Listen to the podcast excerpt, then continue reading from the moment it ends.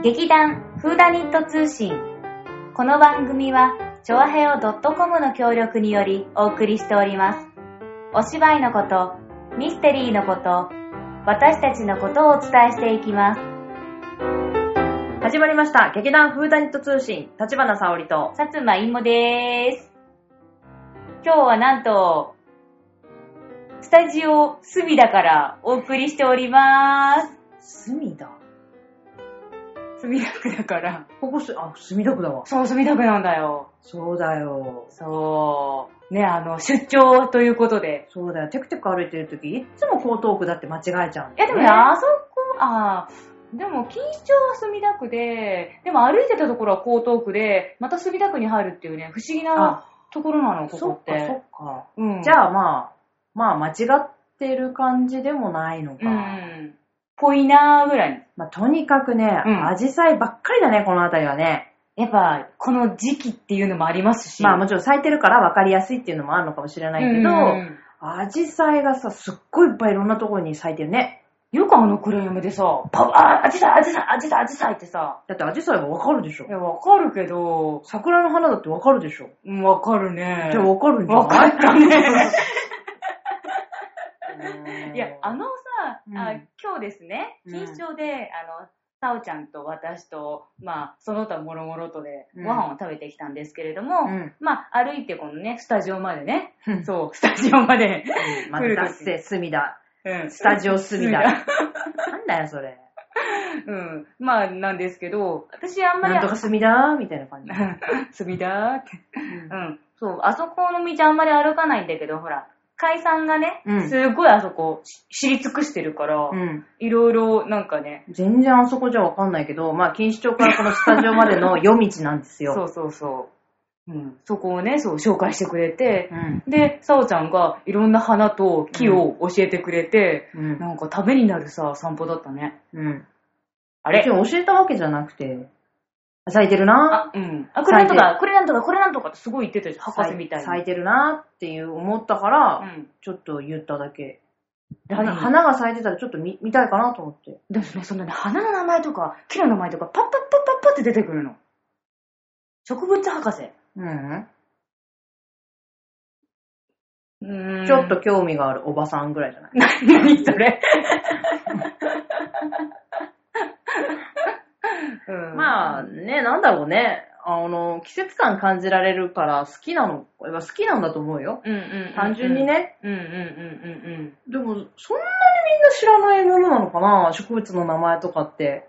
うんうん。なんだろう、まあ、アジサイはわかる。おう、チューリップもわかる。わかる。桜もわかる。桜もわかる。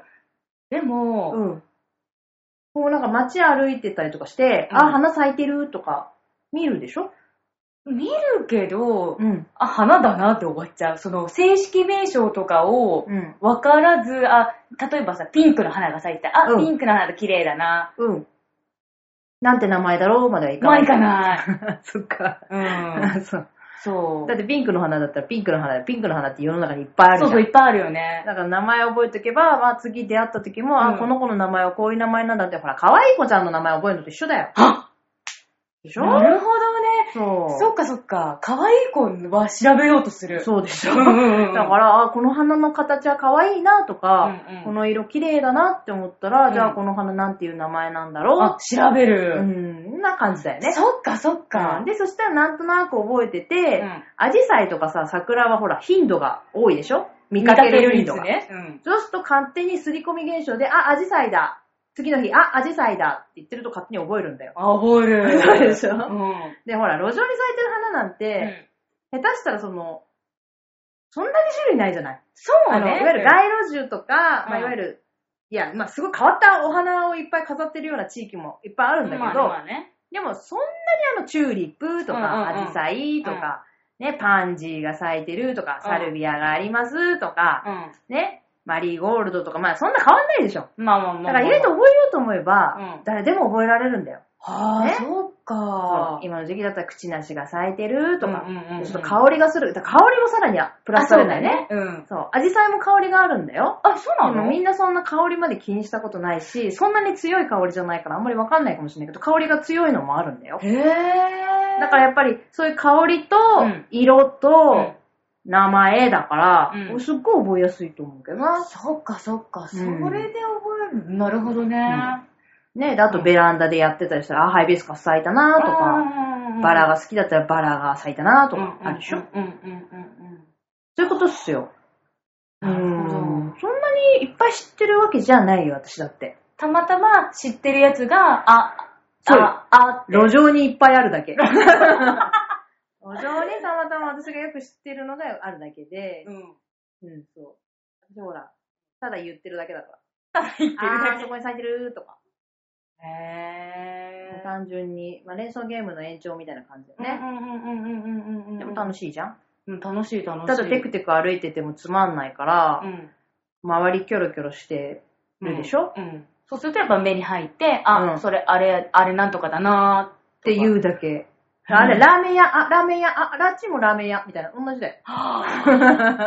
そういうことか。それを最初やったら、錦糸町から出てくる、錦糸町ってすごくあの多国籍な、ね、街だから、ね、いろんなお店あったでしょ、あったあった。お料理屋さんだけ取ったって、うん。あの、インドがあってう、ん。タイがあって、なんだっけ、ムスリム、ムスリム食堂みたいなのがあったよね。ねいや、あれは珍しいようね。ん。うん、あって、うん。ね、普通に和食もあるし、うんでそれ見見て遊んでたじゃん。あ、そあ、ラーメン屋、あれ、なんとかだよね、とか。あ、うん美味しいとこだよねそう、とかあのトマトラーメンが美味しいんだよ、とかさ。うんあ、インド料理はここにもあるよ、うんとか。それと同じでーす。そういうことか。見方がね。発想は一緒。そうだねへぇー。面白い。うんはい。学んだ。でも花の名前してた方が乙女チックでいいんじゃない？お、株上がる？株上がるんじゃないの？よし、株上げる。なになにさん？こちらに咲いてるのは、なんとかドスエみたいな。なんで急にどうせなの？うん私もちょっと無理したわって思った。うんいや、まあ、そんなね、そう、おお花の話もそうなの。タイ料理の話をしようって最初言ったんだよ。も私、バジルの辛いやつ食べたかった。あ、バジルじゃない。あ、バジルだ。う。うん。ね？うん。バジルって、うん。あの、イタリアンによくあるね、ねあるね。入ってるのしか昔は知らなかったんだけど、うんタイ料理にすごいバジルって使ってるんだよね。使われててね。ちょっと、同じ種類のバジルなのかちょっとどうか私よくわかんないんだけど、そうだね、そうだね。ちょっと味が違うような気も。やっぱさ、そのうん土地がさ、違うからさ、うん違うかもね味も変わってくるんじゃない？うんだけど、あまりにも辛すぎて、うん。ほら、辛いのは得意じゃないのよ。そうだね。うん。だけど、タイ料理はうん。好きなのよ。夏食べたくなる。なんでだか、そう、夏も食べたいんだけど、うんなんだかよくわからないが、あのなんかいろんな味が混ざってるところが好きなんだよね。うん確かにいろんな味する。で、パクチーも嫌いだし、セロリも嫌いだから、すごい苦行なんだけど、うん。うん食べたくなっちゃうんだよね。えー、じゃあほんと、よくあの、ちょっからのヤムウンセン食べれたね。だって本当だよセロリもパクチーもさ、うん。入って、しかもすげえ辛いし。薄辛いよ。うん。びっくりしたよ。めじもう、うまいな、これ、と思って。うん。もう美味しいんだけど、もう辛いから何が美味しいかわかんないんだよね。だから、なんだろうね、でもやっぱり味がわかんないけど、とにかく食べ続けられるっていうのは、やっぱ出汁のせいなのかなとか、かなんかよくわかんないけど、出汁が入っていて、うんそれに病みつきになってるのかなって。うん出汁ってほら薄くても、うんなんか飲め、飲み続けられたりとか、うんまあまあまあまた次も食べたいっていううんなんか、うん脳内のこう、そう、なんか快楽がこう刺激されてるみたいなのがあるけど、うんなんかタイ独特のなんか、うん。こ香味？うんうん。なんつうの？香辛料？の味の組み合わせなのかなと思って。いや、なんかあれで、やばいやつ入ってんだよ。やばいやつ入ってっか。そうそう、また食べたくなっちゃう。ハピコみたいなの入ってる。やばい、また、無償に食べたい。ヤムウンセン食べたい。パクチーも嫌いなのに、セロリも嫌いなうのに。ーん、ほんとセロリもまずかったし、パクチーもやっぱパクチーだなって思いながら、でも食べるんだよね。すごいね。うーんまあせうん、でもパクチーはもしかしたらもう少ししたら食べれるようになるかもしれないってやっぱ思うけど、うんうんうんやっぱセロリはセロリなんだよね。えー、でも、セロリの方があんまり味し、味っていうかな、なんだろう。え今、やっぱ香り野菜、うん、っていうのはわかるけどさ、パクチーと比べたらパクチーの方がさ、くまあ、あの、匂いランキングじゃ強いと思うんだけどもうだっ。てもうセロリの自己主張の激しさね。セロリみたいな？だってもうさ、周りまで全部セロリの味すんだよ。あれえひどくない？あ、そうなの？そうだよ。だってセロリのとこ避けたって、うんサラダ食べたらセロリの味すんだよ。やっぱあの、一回か、え一回じゃないから、何回か超えてさ、うん混ぜ合わせた時にも風味が移っちゃってるってこと、うん。あれはひどい。へと思ってるんだけぇど、うんわかんない。パ、うーん、パクチーもでもやっぱパクチーだよね。独特のね、やっぱ、あの、何がどう脳みそに作用して嫌なのかはちょっとやっぱ未だに謎ですね。う、うん。でもやっぱ美味しい、タイ料理。ああナンプラーとかもたまんないじゃん。いや、たナンプラー好きなんじゃない？ナンプラーは好き。ナンプラーが結構苦手な人の方が多い。そうなの？なんかやっぱさ、まあ、あの、臭いっていうか独特のね。うんうん匂いは確かに、うんちょっとあんまりずっとこうクンクンしてるうんと鼻がおかしくなりそうで、うんうんうんいや、いいわってなるけど、うんうんあれをなんかかけて食べた時の味はすごいよね。なんかやっぱりさ、うんその、から、タイ料理とやっぱり絡むと、うん。復旧になんかね、うんなんか確かに食べたくなる。すごい食べられる味だなっていつも思ってて、うん今日行ったお店もとっても美味しかったよ。うん。今日のね、お店なんだっけ？私、ガチムチみたいな名前じゃなかったっけ？え、もう一回言って。ガチムチみたいな。ガチムチって何？でも何のなんかガがついたような気がする。ちょっと、あでもなんか。なんだハードコアなの？怖いよ、本当に。でも、でもほら、入り口やさん、なぜかさ、愉快なゾウさんがさ、ドーンと置いてあって可愛かったよね。かわいいゾウさんだったね。そう。でも、ガがついたような気がする。がね、がちょっと調べる。そう。でもなんか、あそこは海産情報によると、うん。日本で初めてできたうん。タイ料理屋？そうなんだ。か、錦糸町で初めてできたタイ料理屋かどっちか。ねえ、だいぶ規模が全然違うんだけど、その点についてどう思う？いや、でもね、日本だったような気がする。本当、うん。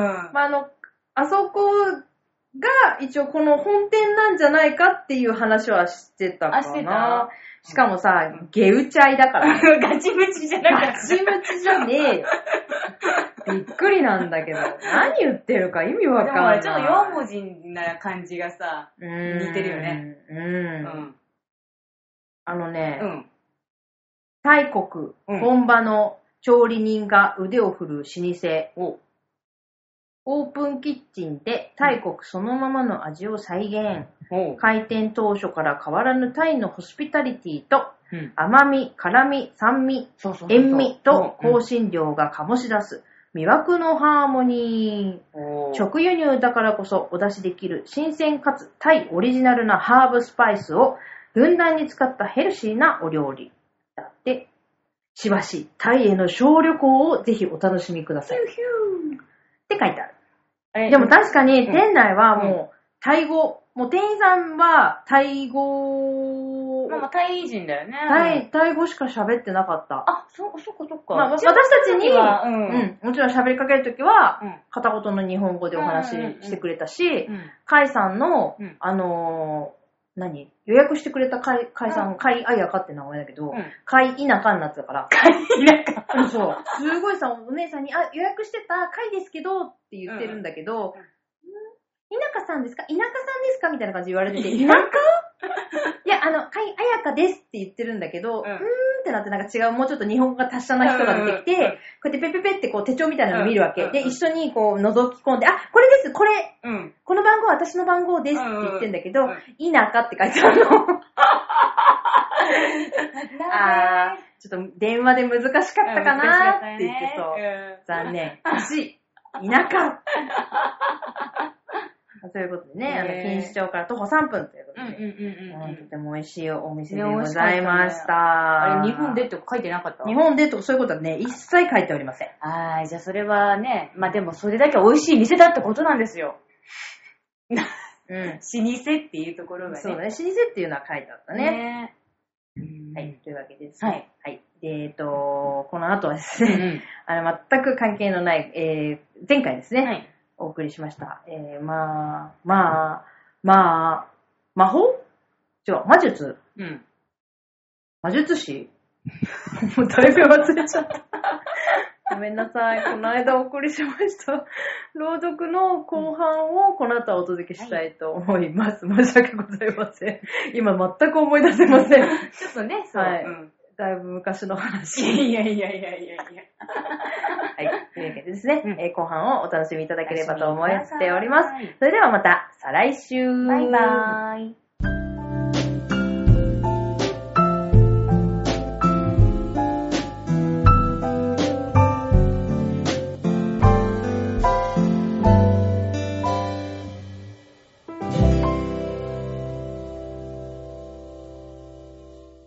私がミスラ君に魔術を教わってから一月ばかり経った後のことです。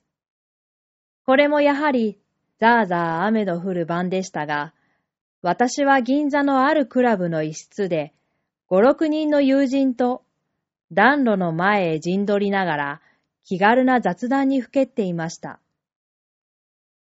何しろここは東京の中心ですから、窓の外に降る雨足も、しっきりなく往来する自動車や馬車の屋根を濡らすせいか、あの大森の竹やぶにしぶくような物寂しい音は聞こえません。もちろん窓の内の陽気なことも、明るい伝統の光といい、大きなモロッコ川の椅子といい、あるいはまた滑らかに光っている寄せ木細工の床といい、見るから精霊でも出てきそうなミスラ君の部屋などとはまるで比べ物にならないのです。私たちは葉巻の煙の中にしばらくは寮の話だの、競馬の話だのをしていましたが、そのうちに一人の友人が、水差しの葉巻を暖炉の中に放り込んで、私の方へ向きながら、君は最近魔術を使うという評判だが、どうだい?今夜は一つ僕たちの前で使ってみせてくれないか?いいとも。私は椅子の背に頭を持たせたまま、さも魔術の名人らしく、王兵にこう答えました。じゃあ何でも君に一任するから、世間の手品師などにはできそうもない、不思議な術を使ってみせてくれたまえ。友人たちは皆賛成だと見えて、天手に椅子をすり寄せながら、促すように私の方を眺めました。そこで私はおもむろに立ち上がって、よく見ていてくれたまえよ。僕の使う魔術には種も仕掛けもないのだから。私はこう言いながら、両手のカフスをまくり上げて、暖炉の中に燃え盛っている石炭を無造作に手のひらの上へすくい上げました。私を囲んでいた友人たちは、これだけでももう荒肝をひしがれたのでしょう。皆顔を見合わせながらうっかりそばへ寄って火傷でもしては大変だと、気味悪そうに尻込みさえし始めるのです。そこで私の方はいよいよ落ち着き払って、その手のひらの上の石炭の火を、しばらく一同の目の前へ突きつけてから、今度はそれを勢いよく、寄せ木細工の床へ撒き散らしました。その途端です。窓の外に降る雨の音を圧して、もう一つ変わった雨の音がにわかに床の上から起こったのは。というのは、真っ赤な石炭の火が、私の手のひらを離れると同時に、無数の美しい金貨になって、雨のように床の上へこぼれ飛んだからなのです。友人たちは皆夢でも見ているように、呆然と喝采するのさえも忘れてしまいました。まずちょいとこんなものさ。私は得意の微笑みを浮かべながら、静かにまた元の椅子に腰を下ろしました。こりゃあ皆本当の金貨かい？あっけに取られていた友人の一人が、ようやく私に尋ねたのは、それから五分ばかり経った後のことです。本当の金貨さ。嘘だと思ったら手に取ってみたまえ。まさか、やけどするようなことはあるまいね。友人の一人は恐る恐る床の上の金貨を手に取ってみましたが、なるほど。こりゃあ本当の金貨だ。おい、球児。ほうきとちりとりを持ってきて、これを皆吐き集めてくれ。球児はすぐに言いつけられた通り、床の上の金貨を吐き集めて、うず高くそばのテーブルへ盛り上げました。友人たちは皆そのテーブルの周りを囲みながら、ざっと20万ぐらいはありそうだね。いや、もっとありそうだ。華奢なテーブルだった日には潰れてしまうくらいじゃあるまいか。何しろ大した魔術を習ったもんだ。石炭の日がすぐに金貨になるんだからな。これじゃあ、一週間と経たないうちに、岩崎や三井にも負けないぐらいような金満化になってしまうだろうな。などと。口々に私の魔術を褒めそやしました。が私はやはり椅子に寄りかかったまま、悠然と葉巻の煙を吐いて、いや、僕の魔術というやつは、一旦抑止を出したら、二度と使うことができないのだ。だからこの金貨にしても、君たちが見てしまった上は、すぐにまた元の暖炉の中へ放り込んでしまおうと思っている。友人たちは私の言葉を聞くと、言い合わせたように反対し始めました。これだけの大金を元の石炭にしてしまうのはもったいない話だというのです。が私はミスラ君に約束した手前もありますから、どうしても暖炉に放り込むと、強情に友人たちと争いました。するとその友人たちの中でも、一番狡猾だという評判のある者が、鼻の先でせせら笑いながら、君はこの金貨を元の石炭にしようという。僕たちはまたしたくないという。それじゃあいつまで経ったところで議論が引かないのは当たり前だろそこで僕が思うに、この金貨を元手にして、君が僕たちとカルタをするのだ。そしてもし君が勝ったなら、石炭にするとも何にするとも、自由に君が始末するがいい。がもし僕たちが勝ったなら、金貨のまま、僕たちへ渡したまえ。そうすればお互いの申し分も通って、至極満足だろうじゃないか。それでも私はまだ首を振って、容易にその申し出に賛成しようとはしませんでした。ところがその友人は、なおあざけるような笑みを浮かべながら、私とテーブルの上の金貨と、ずるそうにじろじろ見比べて、君が僕たちとカルタをしないのは、つまりその金貨を僕たちに取られたくないと思うからだろそれなら魔術を使うために、抑心を捨てたとかなんとかいうせっかくの君の決心も怪しくなってくるじゃないか。いや、何も僕は、この金貨が欲しいから石炭にするのじゃない。それならカルタをやりたまえ。何度もこういう押し問答を繰り返した後で、とうとう私は、その友人の言葉通り、テーブルの上の金貨を元手に、どうしてもカルタを戦わせなければならない羽目に立ち至りました。もちろん友人たちは皆大喜びで、すぐにトランプを一組取り寄せると、部屋の片隅にあるカルタ机を囲みながら、まだためらいがちな私を早く早くとせき立てるのです。ですから私も仕方がなく、しばらくの間は友人たちを相手にいやいやカルタをしていましたが、どういうものか、その夜に限って、普段は格別カルタ上手でもない私が嘘のようにどんどん勝つのです。するとまた妙なもので、はじめは気乗りもしなかったのが、だんだん面白くなり始めて、ものの10分と経たないうちに、いつか私は一切忘れて熱心にカルタを弾き始めました。友人たちは元より私から、あの金貨を残らず巻き上げるつもりで、わざわざカルタを始めたのですから、こうなると皆焦りに焦ってほとんど決闘さえ変えるかと思うほど、夢中になって勝負を争い出しました。が、いくら友人たちが焼きとなっても、私は一度も負けないばかりか、とうとうしまいにはあの金貨とほぼ同じほどの金高だけ、私の方が勝ってしまったじゃありませんか。するとさっきの人の悪い友人が、まるで気違いのような勢いで私の前に札を突きつけながら、さあ、引きたまえ。僕は僕の財産をすっかりかける。地面も佳作も馬も自動車も一つ残らずかけてしまう。その代わり君は、あの金貨の他に、今まで君が勝った金をことごとくかけるのだ。さあ、引きたまえ。私はこの刹那に欲が出ました。テーブルの上に積んである山のような金貨ばかりか、せっかく私が勝った金でさえ、今度運悪く負けたが最後、皆相手の友人に捕らえてしまわなければなりません。のみならず、この勝負に勝ちさえすれば、私は向こうの全財産を一手に引き受けるわけです。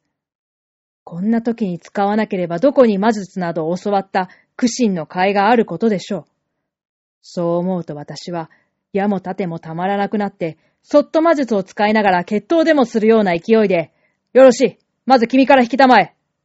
く、キング私は勝ち誇った声を上げながら、真っ青になった相手の眼前へ引き当てた札を出してみせました。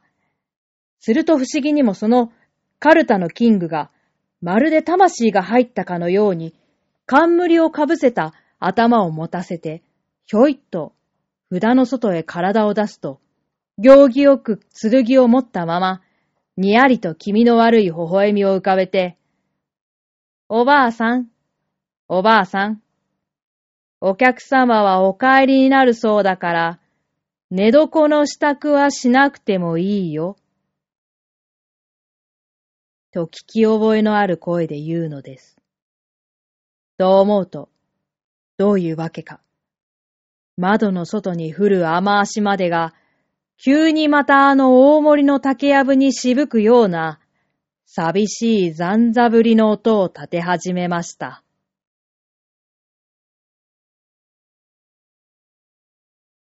ふと気がついて、あたりを見回すと、私はまだ薄暗い石油ランプの光を浴びながら、まるであのカルタのキングのような微笑みを浮かべているミスラ君と、向かい合って座っていたのです。